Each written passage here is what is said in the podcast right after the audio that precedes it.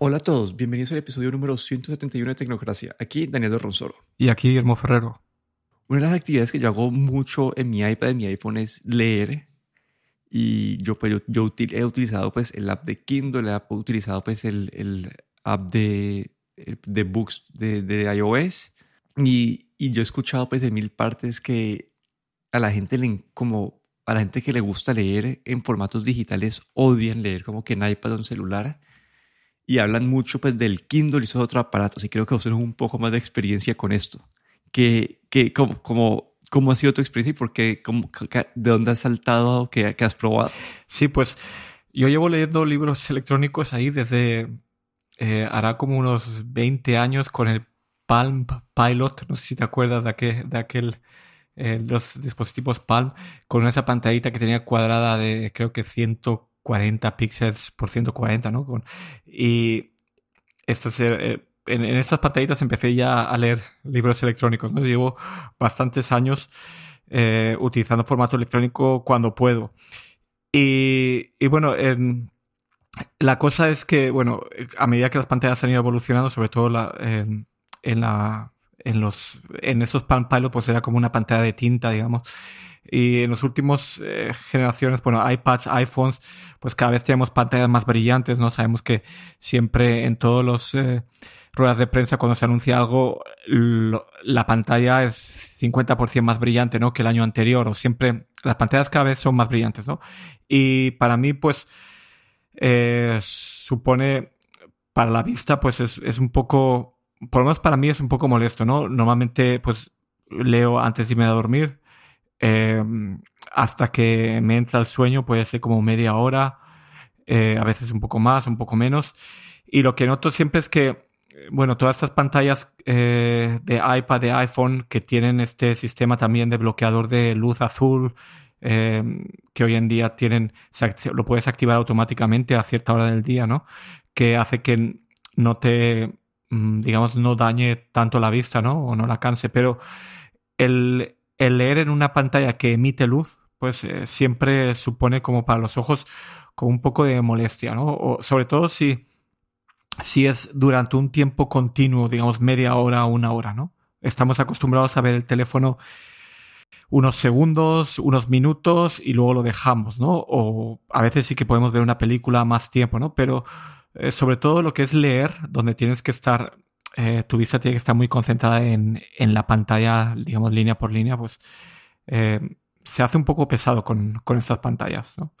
Y claro, lo que siempre había tenido, siempre me, había estado observando, digamos, o, siguiendo la evolución de las pantallas de, de, tinta electrónica. No sé si, supongo que, que todo conoces y que todo el mundo conoce lo que son los eh, dispositivos Kindle.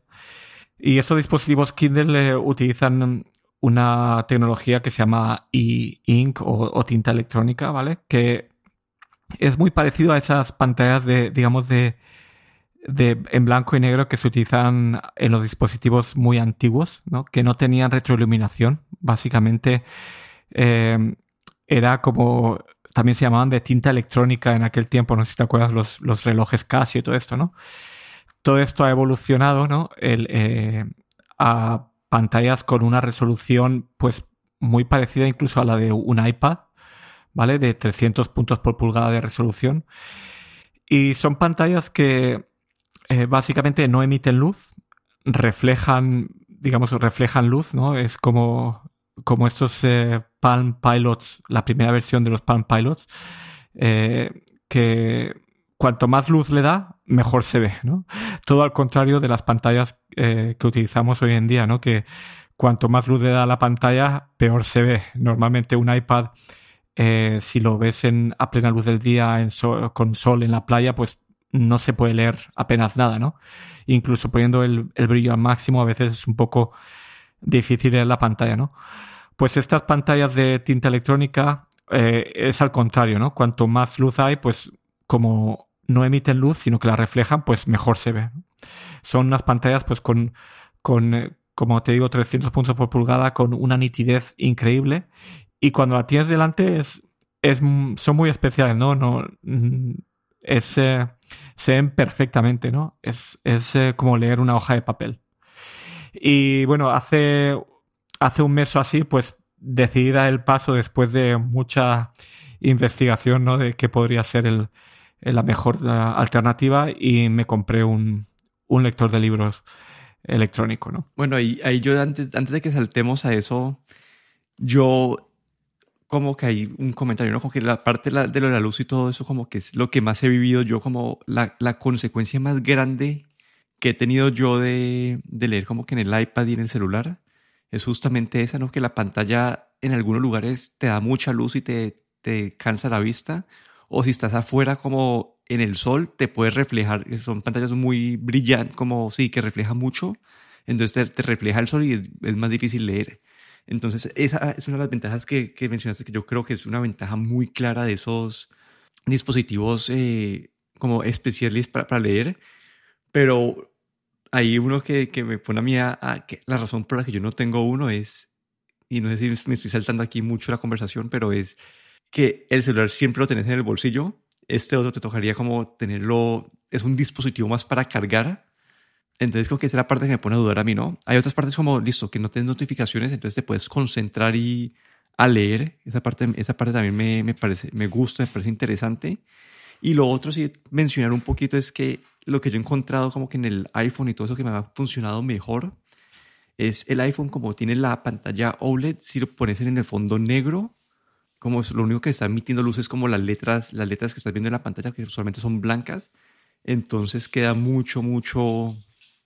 Ese es mi, formato favorito de leer ahorita, ¿no? Como que fondo negro en, y letras blancas en el iPhone porque el fondo no está emitiendo ninguna luz en ese momento. Sí, yo pruebo también lo de poner la pantalla, como dices tú, en el modo este oscuro. Sobre todo el problema, claro, cuando en un iPhone o la ventaja es que tiene una pantalla OLED, ¿no? que cuando está la parte negra básicamente no, no emite luz. Las letras sí que son brillantes, básicamente están emitiendo luz. Las pantallas del iPhone se quedan un poco pequeñas a veces para, para leer, ¿no? Por, por, lo que es el tamaño de la pantalla, o, tienes eh, la letra muy grande, ¿no? Pasas mucho la página, pero eh, siempre tiene el, cómo se ve en una pantalla, digamos que emite luz, pues siempre es un poco diferente. El, lo que es leer un libro en formato en, en papel, pues la verdad es que eh, siempre, o, para mí es, es, la mejor manera, ¿no? Es el papel.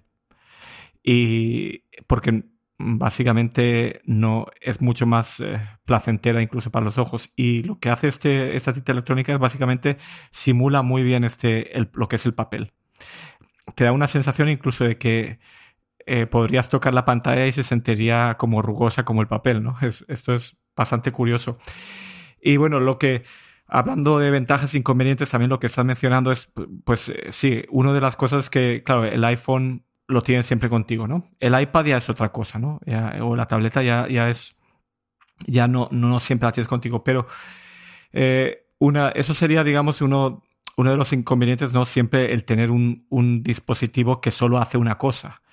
Pero bueno, a la, a la vez también es su, su, ventaja, porque el problema principal para mí también que suponía leer en el iPad es que es muy fácil eh, que tu mente divague y de repente se le ocurra pensar, ah, pues, ¿por qué no miro esto en el Safari? Y abras el Safari y dejas de leer. O bueno, o te llega una notificación y te distraes y luego te, te vuelves a, dejar de leer, ¿no? Entonces es, es, eh, es, muy difícil también mantener la atención, ¿no? Hoy en día, con esta vida que llevamos, ¿no? Donde tenemos notificaciones viniendo por todos lados, pues leer en un dispositivo como iPad o iPhone eh, hay mucha distracción, ¿no? Hay que tener mucha fuerza de voluntad para, para leer media hora seguida sin hacer caso a nada de lo que te distrae, ¿no? Por ejemplo, puedes activar el modo de este modo de no molestar, por ejemplo, y olvidarte las notificaciones, pero luego de repente se te ocurre abrir el navegador porque se, te ha ocurrido algo, has leído algo que te recuerda a alguna otra cosa, bueno, y a mí me pasaba que era muy difícil eh, mantener eh, la atención cuando leía libros electrónicos en el iPhone y el iPad, ¿no? La, la otra cosa también, pues bueno, que puedes decir es que en el iPhone los, los libros de tinta electrónica como el Kindle, pues normalmente son blanco y negro, pero bueno, es básicamente si estás leyendo eh, libros, pues simula el papel.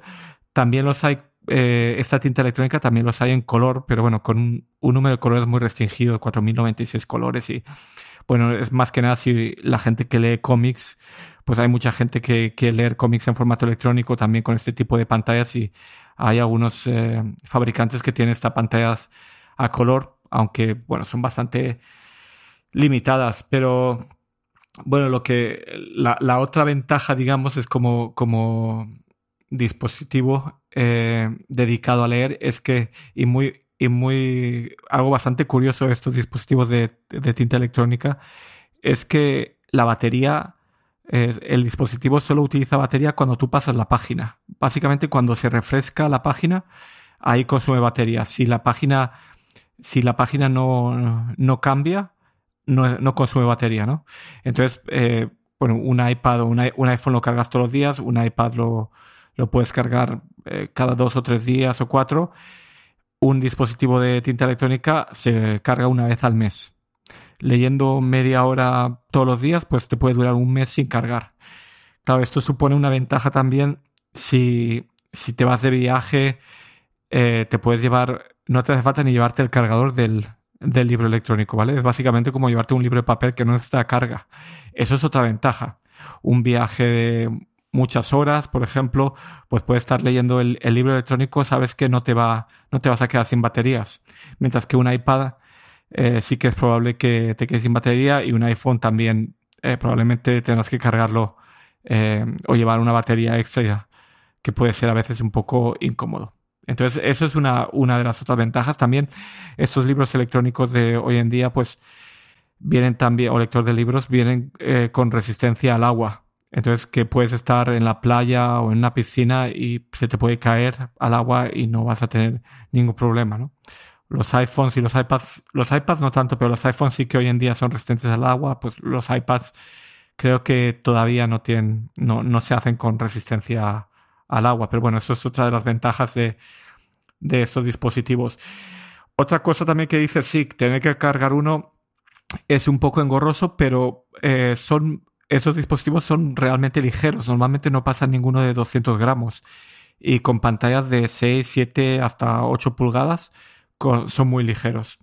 Son muy finos, muy ligeros y, ya te digo con una batería muy larga, ¿no? Entonces, eso es, digamos, eh, la ventaja que, que tiene, ¿no? los inconvenientes, eh, pues como dices tú, pues tienes que cargar con un dispositivo más. Sí, no, y ahora que estaba pensando, no había pensado del todo, pero al menos con los Kindle estoy asumiendo que vos puedes leer en la casa, digamos, en tu, en tu Kindle Paperwhite y en teoría, si te funciona el, sync de, la aplicación, vos puedes seguir leyendo ese libro en el iPhone cuando estés, en, no sé, en el metro o algo mientras tanto.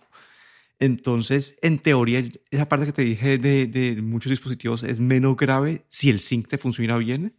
Yo tuve muchos problemas con el, con el app de, de Amazon de Kindle entre el iPad y, y, el iPhone porque el sync no, no, era, no era muy confiable pero, pero sí, entonces ahí, como, no sé cómo, yo sé que tener varios dispositivos que mencionar, pero al menos con el Kindle estoy asumiendo que ese multidispositivo no es tan tanto un problema.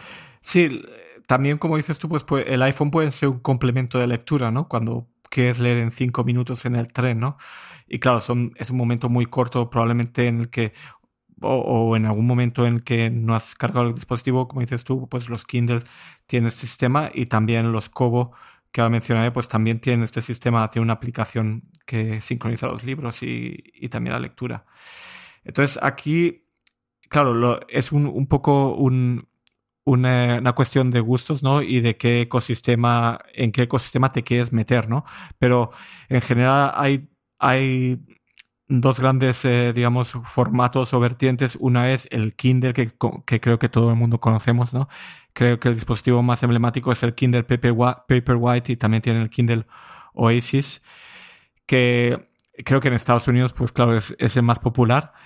Y, y bueno, el, el Kindle como tiene un formato propietario, que es, digamos, su, su inconveniente, ¿no? Es como es como meterse en un ecosistema cerrado. Igual que nos metemos en el ecosistema de Apple, pues Kindle es el ecosistema de Amazon. Y luego hay otro formato que se llama EPUB o EPUB, ¿vale? Que es un formato, digamos, eh, libre y es el formato eh, digamos, eh, como por excelencia o, que, mm, fuera de Amazon es el formato más extendido, porque es un formato de dominio público. Bueno, puedes, hay un montón de herramientas para generar libros en este formato. Y también los, Kindle es un formato cerrado, ¿vale? Con un sistema de protección propio de Amazon. Y los, estos EPUB pueden o, ver, o bien no tener ningún tipo de protección o pueden tener un una protección, un DRM o una protección eh, que se pueden que puede hacer que los libros pues solo se puedan eh, leer si han sido comprados con una clave digamos de, acceso no eh, un poco lo mismo que con el con los Kindle. Y pero claro este formato EPUB pues lo que tiene es que al ser abierto pues encuentras también muchos libros gratuitos en muchos lugares. Y, y también eh, en, sobre todo en, en, el resto del mundo, tal vez no, no, en Estados Unidos, pero las bibliotecas públicas utilizan eh, este sistema EPUB eh, para, para libros, para poder prestar libros electrónicos de las bibliotecas, ¿no? Mientras que los Kindle, pues en algunas bibliotecas en Estados Unidos sí que eh, tienen compatibilidad con los Kindle, pero en muchas en Estados Unidos y sobre todo en cualquier otro país en Europa, Asia y, bueno, otros lugares donde existe también eh, biblioteca electrónica y préstamo electrónico, pues no funciona en el Kindle, ¿no? Eh, pero sí que funciona con este formato EPUB con, con este DRM o esta protección, que se gestiona a través de, de una aplicación que es de Adobe. Eh, este Adobe que conocemos también está metido en lo que son libros electrónicos y tiene una aplicación que se llama Adobe Digital Editions que se encarga de la administración de, de estos libros, digamos, con, con protección. Y bueno, así como, pues, como te he mencionado, pues los dispositivos más populares pues, es el Kindle, que como sabemos es de Amazon, tiene un Kindle básico de 6 pulgadas, luego tiene el Paperwhite, que también es de 6 pulgadas con una resolución de 300 puntos por pulgada, es decir, se ve muy bien. Y luego tiene el Kindle Oasis, que son 7 pulgadas, también 300 puntos por pulgada de resolución. Y bueno, el, el Paperwhite tiene un, un muy bien muy buen precio, que está alrededor de los 100 euros, ciento y poco euros o dólares euros, creo que por los 120, 130. Y el Oasis, el Oasis sí que ya se va por encima de los 200 euros o 200 dólares. Y bueno, como menciono, he mencionado, pues tiene el formato propietario de, de libros de Amazon eh, con este sistema de protección propio, ¿no? En el que básicamente pues eh, eh, el libro está conectado a tu cuenta de, Amazon. Sí, ahí, solamente para mencionar que siempre hay como mecanismos alternos para subir esos EPUBs. Entonces te toca convertirlos a, un formato que es compatible con el Kindle y los puedes, y los puedes ver. Pero no es algo que esté, sea natural para el usuario, sino que te toca como que te toca mandártelo a eso cuando tienes un, Kindle, tienes tu cuenta como una, un correo de mi cuenta arroba kindle.com.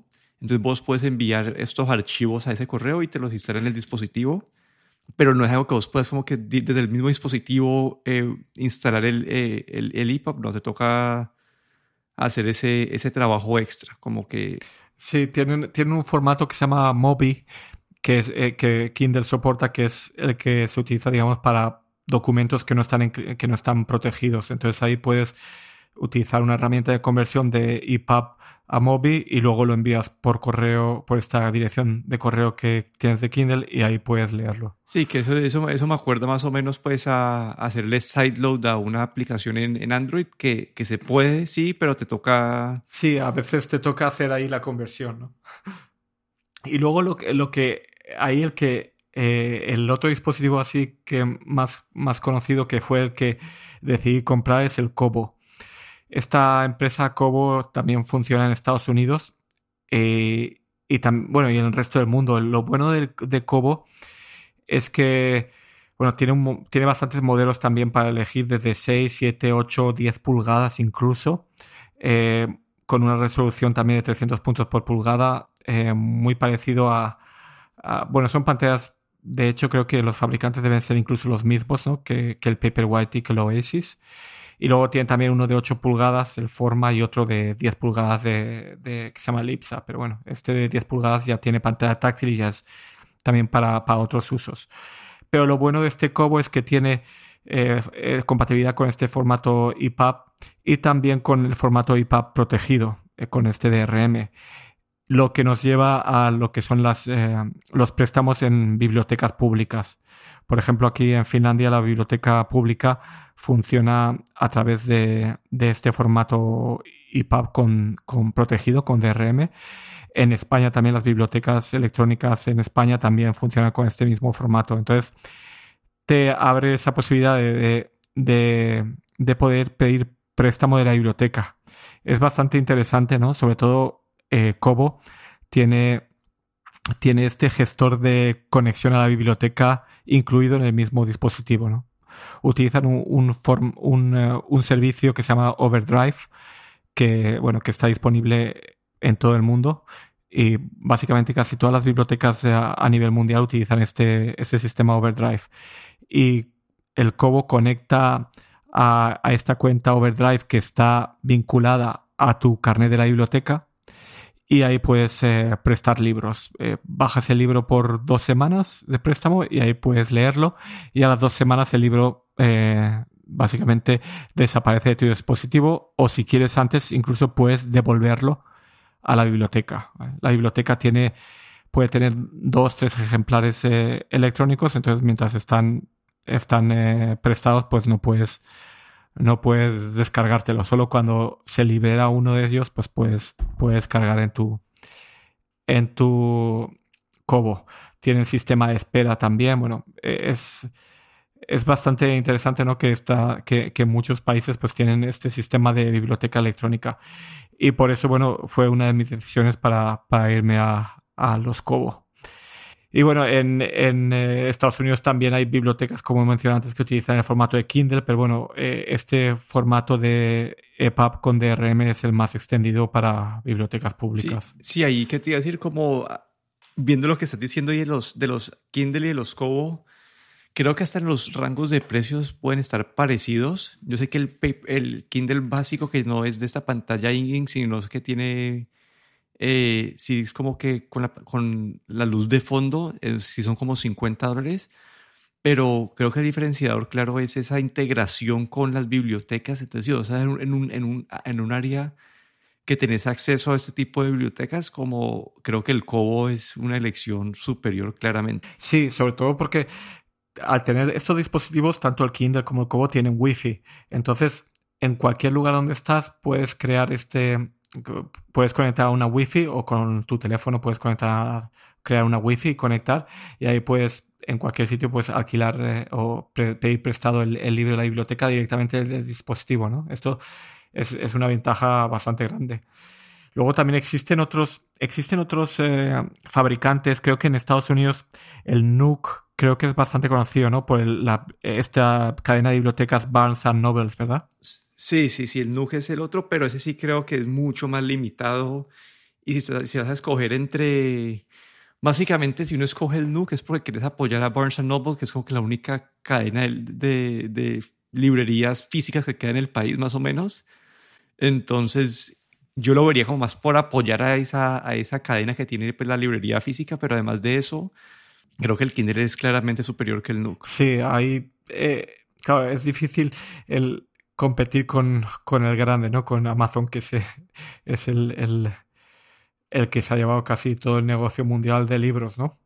Pero eh, es interesante ver que, que bueno, que eh, por ejemplo, Kobo, esta compañía a nivel internacional, digamos, si no vives en Estados Unidos, eh, es muy buena alternativa. Y básicamente si estás en Estados Unidos y tú, la biblioteca de tu estado o de tu municipalidad utiliza Kindle, pues yo me iría por un Kindle, ¿vale? Pero, pero viviendo fuera de Estados Unidos y donde las bibliotecas utilizan este otro formato, formato EPUB, yo me, pues claro, me, iría por un Kobo. El Nook creo que también tiene un sistema cerrado y luego hay, hay, una marca también que aquí en Europa es bastante conocida, se llama PowerBook o Pocketbook, perdón, que es una marca suiza. Y esta marca pues tiene un rango enorme de libros, de lectores de libros electrónicos, también con pantalla color, bueno, tienen bastante y, y, tienen este soporte para el formato EPUB y también para este formato EPUB con, con DRM, ¿no? De, para pedir préstamo de biblioteca, ¿no? Entonces, Eh, pero bueno, es, es, algo, digamos, un poco más pequeño, pero digamos, si, si uno tiene que comprarse un lector de libros electrónicos, eh, o bien el Kindle o bien el Kobo, ¿no?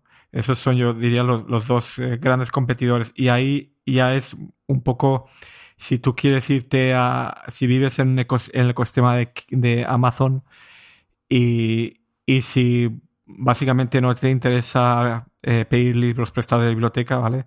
Que los vas a comprar todos, pues yo te diría, vete, ves al Kindle, ¿no? Eh, básicamente te tienes la vida mucho, es mucho más, te harás la vida más fácil, digamos. Pero si, si te interesa, pues eh, el sistema de préstamo de biblioteca, por ejemplo, pues ahí sí que me iría directamente, directamente al Cobo. Y luego no solo comprar a base de, de comprar o, de pedir préstamo de biblioteca, pero también hay, hay un proyecto, no sé si has oído hablar alguna vez del proyecto Gutenberg, que, que bueno, lleva funcionando muchos años, yo diría que 20, 25 años, y lo que hace este, este proyecto Gutenberg es, es eh, recopilar esos libros que, que ya no tienen este copyright. Básicamente creo que no sé cuántos años tienen que pasar para que un libro pierda su copyright? Creo que son 100, creo que son 100 años. 100 años. Entonces, una vez pasados esos 100 años, esos libros eh, son básicamente libres. Entonces, este proyecto, el proyecto Gutenberg, lo que ha hecho es, ese digital o convertir a, estos formatos de libro electrónico, pues todos esos libros eh, que ya no, que ya son de dominio público. Eh, tienen formato EPUB tiene también el formato MOBI para poder enviarlos al Kindle. Bueno, eh, formato HTML, formato texto. Bueno, puedes bajártelo en mil formatos. Y tienen eh, libros, pues que la verdad es que son muy buenos libros. No sé si has leído El Quijote, por decir un ejemplo de nuestra lengua, pero El Quijote es, gratuito. Básicamente lo puedes bajar del proyecto Gutenberg. Pero luego hay muchos, muchas novelas eh, muy interesantes, ya tanto en español como en inglés, como bueno, en un montón de idiomas. Eh, libros traducidos a, muchos idiomas, luego novelas como clásicos como de Dickens, todos los puedes encontrar, eh, de, por decir de Darwin, puedes encontrar también todos sus libros, bueno, Jane Austen, también todos sus libros, bueno, es, es increíble la de libros que hay gratuitos, ¿no? Que puedes, Edgar Allan Poe, bueno, Mm, hay tus autores favoritos, ¿no? Pero todos esos libros, digamos, como dices que en 100 años que ya son de dominio público, pues puedes bajártelos y en este proyecto Gutenberg, te, si vas a Google y pones Project, eh, eh, Project, Gutenberg o Proyecto Gutenberg, ahí te mandarán probablemente a la página oficial y tienes, bueno, eh, infinidad de libros, ¿no? En cualquier formato, ya sea para leer en tu teléfono como para, para leer en estos dispositivos que eh, después de, esta experiencia, pues yo creo que eh, mm, me quedo o, recomendaría realmente, si tienes oportunidad de, leer, de, probar un, libro en un Kindle Paperwhite o un Kobo, eh, te lo recomendaría y si realmente te gustaría, digamos, todas las noches antes de irte a dormir, yo creo que un, libro de estos, un, un lector de libros electrónicos, yo creo que es una buena inversión. Sí, ahí, ahí era 95 años creo que es, porque digamos el The Great Gatsby este año salió como que entró pues a dominio público y esa fue lanzada en, en 1925. Entonces, mi, acá mi teoría basado en eso que de, de, Gatsby es que son 95 años. Y una pregunta importante antes, antes de cerrar. Sí. ¿Qué libro que te has leído recientemente recomendarías para leer? A ver, yo siempre recomiendo un libro porque que, sé que es El Quijote, básicamente es un libro muy, muy conocido. Mucha gente lo conocemos, claro, porque, eh, porque hemos estudiado en, literatura, pero muchos de ellos, muchos de nosotros no, los, no lo hemos leído. Y yo tengo que confesar que no lo leí en la escuela, no, no era obligatorio en mi escuela, pero lo leí eh, hará unos años y lo leí en, en, aquel tiempo, lo leí en mi iPad, lo bajé del proyecto Gutenberg y me, pareció una pasada de libro, ¿no? Es como, es un libro que tiene como libro, otro libro dentro del libro, ¿no? Tiene como historias dentro del libro y me pareció pues eh, muy bueno. La verdad es que recomiendo a todo el mundo que no lo haya leído, pues que lo lea. Es un libro un poco largo, pero es muy entretenido. Yo les recomiendo uno que se llama Project Hail Mary, que me lo acabo de leer ahora y pues si te gusta la ciencia ficción es un libro muy bueno. Pues me lo, me lo pasas ahí, me lo apuntaré. La verdad es que estoy, estoy abierto a nuevos libros, así es que me lo apunto. Pero bueno, ese fue nuestro resumen de, de lectores de libros electrónicos es un mundo en el que yo, yo lo he considerado, yo, yo he mirado, eh, todo el mundo siempre me habla de los, de los Kindle, del Paperwhite, que Oasis, que la experiencia de lectura es muy buena, pero yo no me he podido justificar tener un, un dispositivo separado porque yo, yo la verdad no, no, leo tanto y a mí, a mí me gusta más como, es más de como leo cuando tengo esos espacios de 5, 10, 20 minutos y saco el celular o saco, saco el iPad si estoy en un, en un momento más dedicado y leo, pero para alguien que sí tiene su rutina de lectura clara. Creo que uno de, uno de estos dispositivos es muy bueno porque te da una experiencia casi que de libro, como dijiste vos. Y pues en un formato digital pequeño que le dure la batería, le lo puedes llevar sin carga 30 días o lo que sea. Y no sé, yo siempre lo he considerado, pero no, no lo he podido justificar todavía. Pero bueno, ahí yo, yo di el paso y bueno, a ver, a ver, a lo mejor algún día te animas. Pero bueno, eso fue todo por hoy. Aquí me despido. Daniel Dorronsoro. En Twitter, en arroba de Dorro. Y aquí Guillermo Ferrero en Twitter, arroba galletero.